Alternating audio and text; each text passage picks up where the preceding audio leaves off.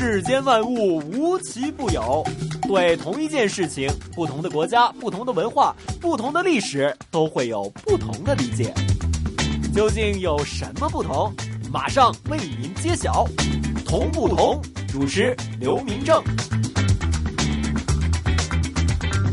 欢迎来到 AM 六二一香港电台普通话台的《同不同》，我是主持人明正。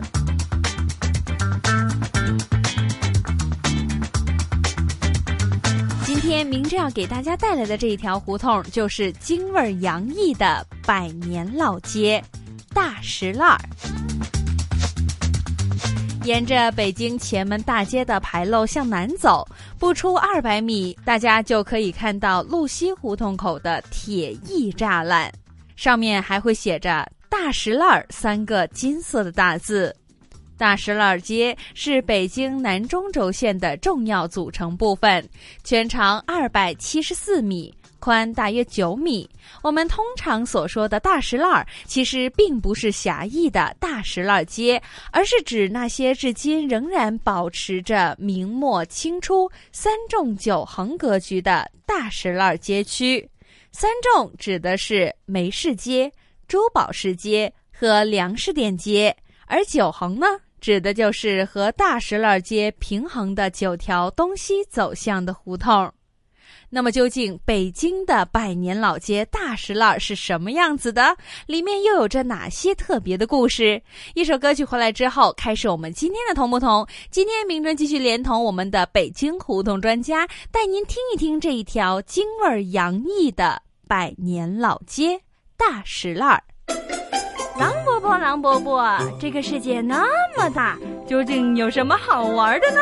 嘿嘿嘿嘿，那你就去找找看吧。找不到的话，我就要把你给吃掉！哈哈哈哈哈！童眼无忌。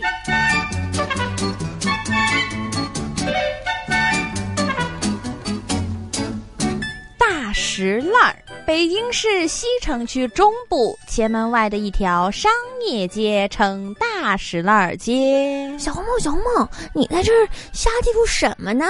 哎，妹妹，怎么巧啊？你也准备出去吗？对呀，对呀，我想出去溜达溜达。小红帽是要去刚才你说这个大石烂儿吗？对呀，想去好久了。怎么，妹妹有兴趣，咱们一起去吗？好呀，反正也是去溜达。不过，怎么突然想去这个大石烂儿呢？这不是前几天嘛，和朋友聊天的时候啊，听见了这个名字，那么特别的街，就想说去见识见识。妹妹，你知道大石烂儿啊？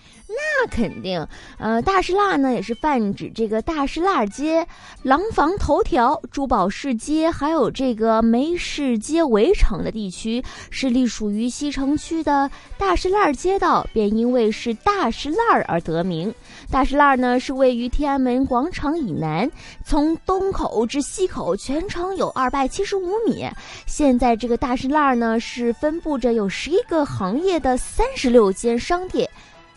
现在的大石烂呢是分布着十一个行业的三十六家商店，平均的客流量啊有十五至十六万人，节假日的时候啊还会有二十多万人呢。行啊，知道的不少啊，我也了解了一下。据说啊，在京师五城方向胡同集当中，其实并没有收集这个大石烂的名字。在前门外路西只有廊坊头条、廊坊二条、廊坊三条和廊坊四条，其中廊。方四条就位于现在大石烂的位置，可见呢，在明朝的时候还没有石烂儿这个名字。是呀。据说，在这个明弘治元年，为了治理这京师的社会治安，在北京的各条街巷门口呀，是设置了这个木质的栅栏。栅栏由所在地点的居民是出资修建。从此以后啊，直到是清朝末年，在北京的街道上面是一共修建了有一千七百多座栅栏，其中这个廊坊四条的栅栏呢，就是由商家出资。格外的大，因而呢就被称为是大石烂儿。久而久之呢，这个大石烂儿就取代了这个廊坊四条，成为了这条街道的正式名称。不过呀，据说这大石烂在光绪二十五年，也就是一八九九年的时候发生了火灾，木质的栅栏呢就被烧毁。从此以后，这大栅栏只能够存其名，不能存其样了。直到了两千年的时候呢，北京市政府又在大石烂街口兴建了铁艺栅栏，这才是栅栏栏才回到了真正的大栅栏里面。哎呦，不管怎么样，作为一个有着数百年历史的老商业街。在这个大栅栏儿有不少国内外闻名的老字号，比方说是经营中药的同仁堂，经营布匹绸缎的这个瑞福祥，经营帽子的马聚源，还有这个经营布鞋的内联升等等，哎，都是拥有百年历史的老字号呢。而且啊，除了商号以外，这大栅栏还曾经是北京的一处娱乐中心，历史上还有五大戏楼，比如说其中就有广和院，还有同乐院。北京历史上最最早的一座戏院大观楼也坐落在大石栏里面呢。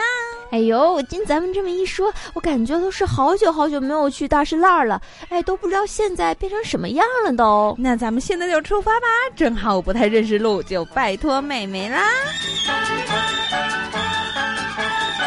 本故事纯属虚构，如有雷同，实属巧合。找找找找不同。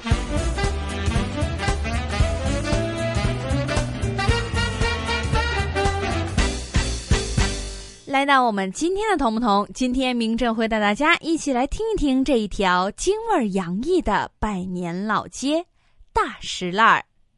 首先，我们先邀请到香港大学专业性修学院语言及文史哲学系的刘老师，为我们一起来介绍一下今天的主角儿——大石烂儿。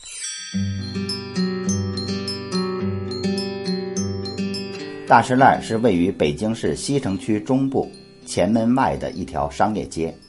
称为大石烂街，大石烂也泛指大石烂街、廊坊头条、珠宝市街、梅市街围起来的这个地区，隶属西城区大石烂街道管理。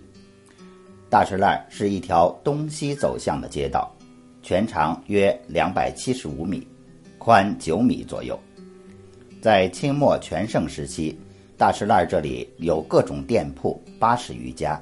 而且家家都是名店名铺，包括绸布店、首饰店、鞋帽店、茶叶店、药铺、烟铺、饭馆、饭庄、文具店、戏园子、影楼等等，一家挨一家，每天人来人往，非常热闹，是当时北京最繁华的商业中心。大栅栏这条有着数百年历史的老商业街。有不少国内外闻名的老字号，比如说经营中药的同仁堂，经营布匹绸缎的瑞福祥，经营帽子的马聚源，经营布鞋的内联升，经营茶叶的张一元，经营酱菜的六必居，还有一品斋、不营斋、聚顺和等等等，都是有百年历史的老字号。如今的北京。大型的购物中心多得不可胜数，但大石烂依然非常繁华。现在的大石烂还有三十六家商店，涉及十一个行业，每天平均客流量有十六万人左右。到了节假日，客流量高达二十多万人，中外游客男女老少川流不息，热闹非凡。这里简直就是人的海洋。找不同时间到。你找到了吗？同不同？Bingo！答案揭晓。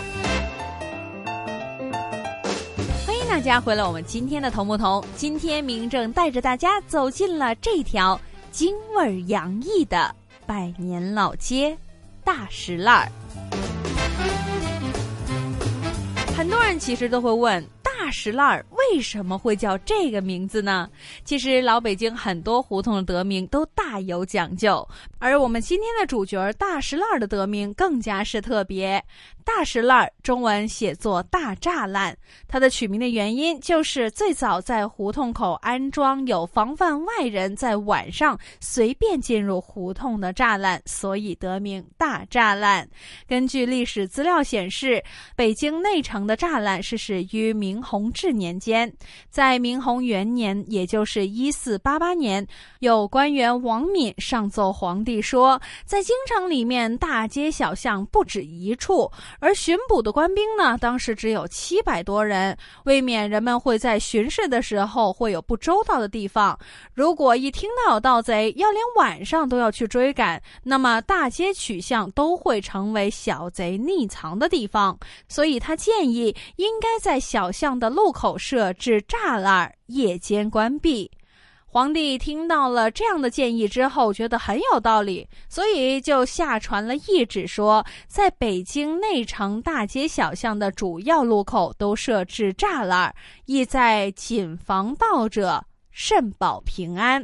在此之后，短短的几个月里面，内城的各个街巷都设置了木质的栅栏，近百处，用来防流寇之道。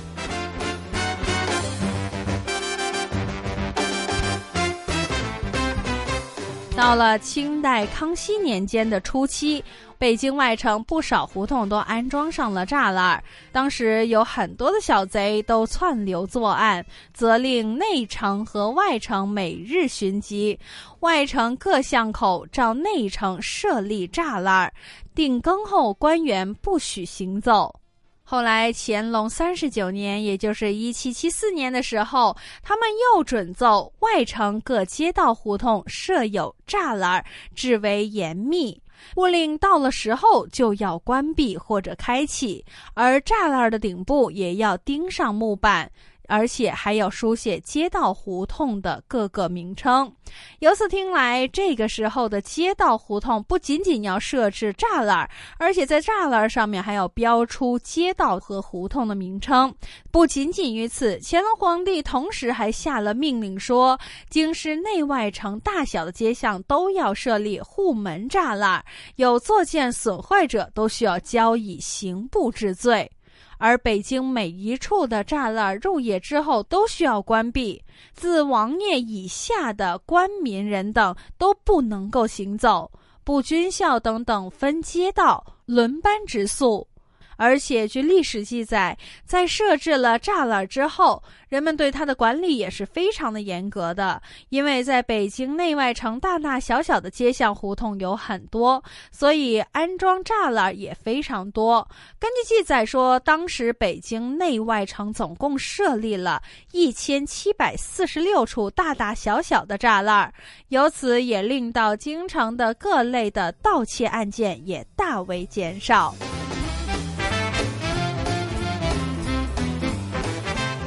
据说当时的栅栏大多都是采取关注民办的方式置办，也就是说，各个的街巷或者胡同要自己筹资金、自己买材料、雇佣工匠来制作和安装。而这个时候，最初的栅栏样式也是大多为铁制或者木质的，可以随时移动。到了晚上，人们就会将栅栏横在街道胡同口处，来挡住人车的来往。等到天亮的时候，再把它搬开放行。由于搬来搬去比较麻烦，所以很快的人们就将这一个栅栏改成为对开或者单开式的固定栅栏，就像现在的大门一样，能够开也能够关，非常的方便。而且为了能够更好的去保护好街巷内人员生命和财产的安全，很多的栅栏制作需要既坚固又高大。世间万物无奇不有，对同一件事情，不同的国家、不同的文化、不同的历史，都会有不同的理解。究竟有什么不同？马上为您揭晓。同不同，主持刘明正。找不同时间到，你找到了吗？同不同，Bingo，答案揭晓。大家回来，我们今天 AM 六二一香港电台普通话台的同步通，我是主持人明正。今天明正要给大家介绍的就是这条京味洋溢的百年老街——大石栏儿。在北京，除了这条以外，也有很多条叫做大石栏儿的胡同，也就是大栅栏。大石栏儿中文写作大栅栏。其中，比如说中生胡同最早也叫做大石栏儿。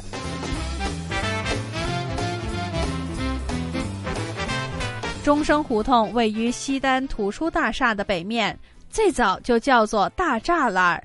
因为明代在这条胡同的南口设置了栅栏，所以就叫做了栅栏胡同。到了清代的时候，因为旧的栅栏已经破旧不堪，所以人们就更换了一个高大的铁栅栏，又称为大栅栏。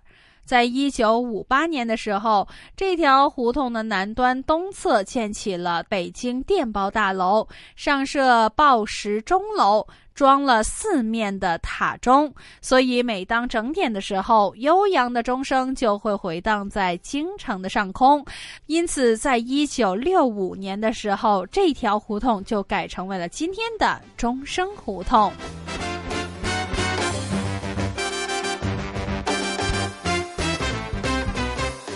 除了钟声胡同，以前叫做大栅栏，也有双栅栏胡同。双栅栏胡同原来也叫栅栏胡同，位于西长安街的南侧，东安福胡同和小六步口胡同之间。这条胡同呈南北走向，原来是沟渠旁边的土路，后来形成了街巷。因为路口设有维护治安的栅栏，所以在明代的时候称作为栅栏胡同。清代的时候呢，叫做大栅栏。据传说，这里的栅栏和别处的栅栏有很大的不同。这一处因为当初是河渠，所以栅栏也就只能设在了两岸之上，而不是设在水面上。看上去，这个栅栏就像是一对分开了的门扇，所以也得名作双栅栏。到了一九一三年，河渠被改为了暗沟，修路的时候呢，将双栅栏拆除。一九六五年的时候，就改成为今天的双栅栏胡同了。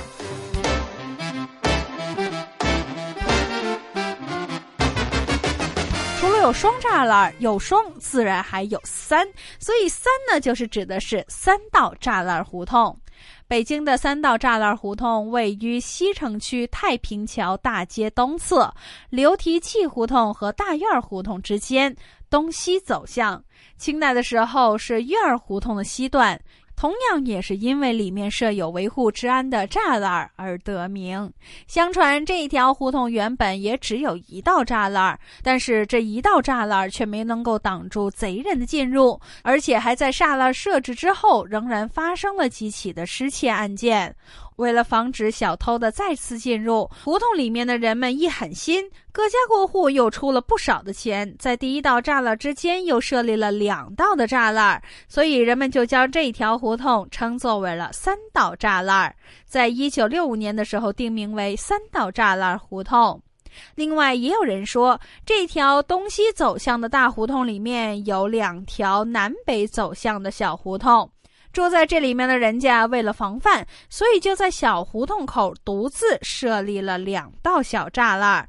这样一来，整个胡同里面就有了三个栅栏，所以得名为三道栅栏胡同。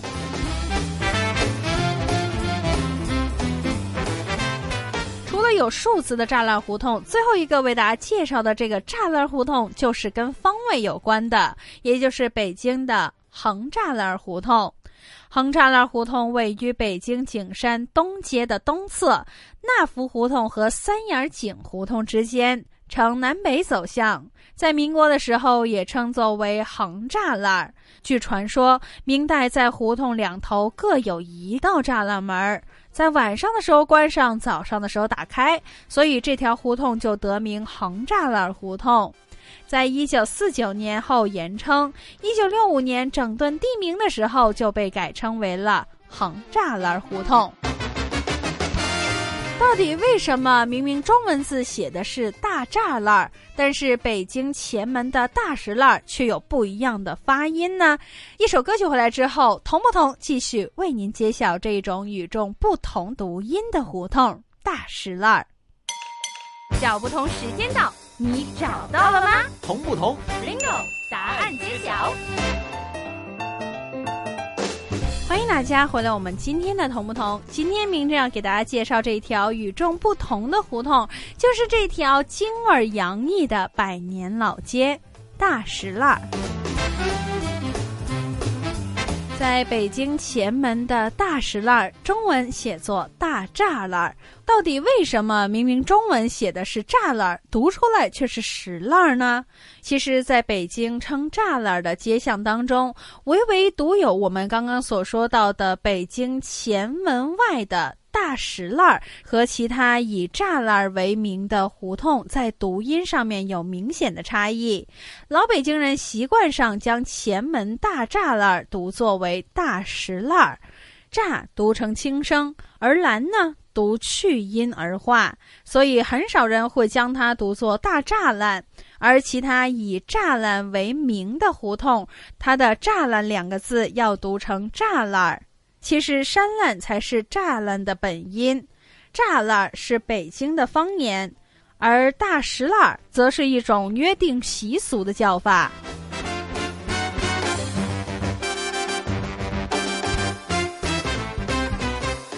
关于前门外大石栏的发音渊源，除了刚刚以外，还有另外的一种说法。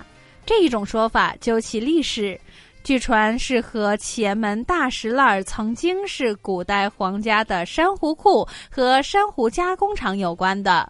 据传说，珊瑚最早是作为贡品出现在皇宫里面，后来才作为商品出现在现在达官贵人的家里面，一直被视作为仅次于金、玉和瓷的贵重物品。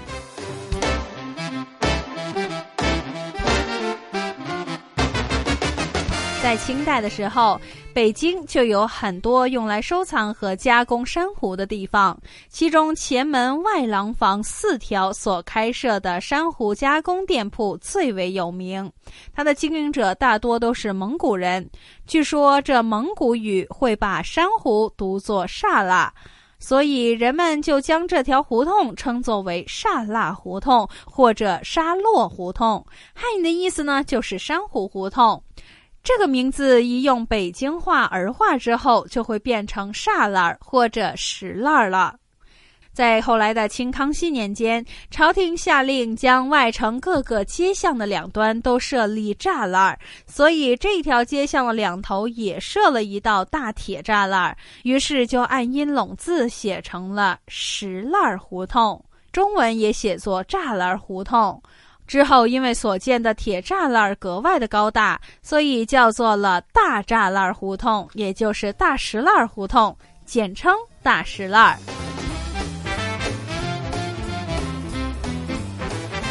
除了我们刚刚说法以外，还有学者认为说呢，这大石栏其实是满语，因为清代光绪顺天府志中有沙腊及沙拉，国语为珊瑚也的记载。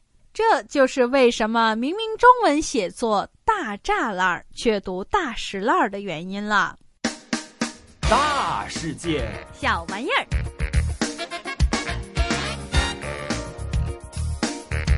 欢迎大家来到我们今天同不同的最后一个小环节——大世界小玩意儿。今天明哲要继续给大家介绍这老北京小吃十三绝之七。既然我们今天说了一个京味十足的街道，那么当然介绍小吃也是京味十足的，就是北京小吃十三绝之七的面茶。面茶在北京小吃中一般是下午卖的，有诗云：“午梦初醒热面茶，干姜麻酱总须加。”对于面茶而言，喝面茶的方法尤为特别，而且讲究。吃的时候不用筷子或者勺等等的餐具，而是用一只手端着碗，用碗的边儿去沿着边儿转着喝。如果不是老北京人，很难会知道这样的吃法。那么究竟北京面茶是怎么做的呢？它的材料其实包括了小米面儿、芝麻酱、香油、花椒和盐。首先呢，我们需要准备一些简单的工具，用擀面杖把花椒碾碎，然后放进一点点的盐拌成花椒盐。之后再在芝麻酱上面倒进一点点的香油，因为芝麻酱比较干，所以经过香油的稀释，味道会变得更加的浓郁。接下来就是下锅的时候了。首先，先要把适量的小米面或者其他面倒进锅中，用少许的凉水调成面糊。等到面糊调均匀之后，再根据您的需要加上适量的水，但是一定要用凉水。接下来就可以上火熬制。熬制的时候需要不停的搅拌，不然的话很容易会粘锅。等到快开锅的时候呢，又要改成小火继续的熬着。用小火熬制的时间可以稍长一些，不过仍然需要不停的搅拌。那么究竟面茶需要熬到什么样的程度呢？这里明正可以给大家一个小贴士，大家可以先盛一勺的面茶倒进锅里面，当面茶已经很粘稠又很容易倒出来的时候，就可以关火了。在关火之后，准备的就是吃。在吃之前呢，我们先要把它盛进小碗里面，把小碗里面的面茶浇上一层的芝麻酱，再将芝麻酱上撒上一些花椒盐，这样一道老北京风味小吃面茶。就做好了。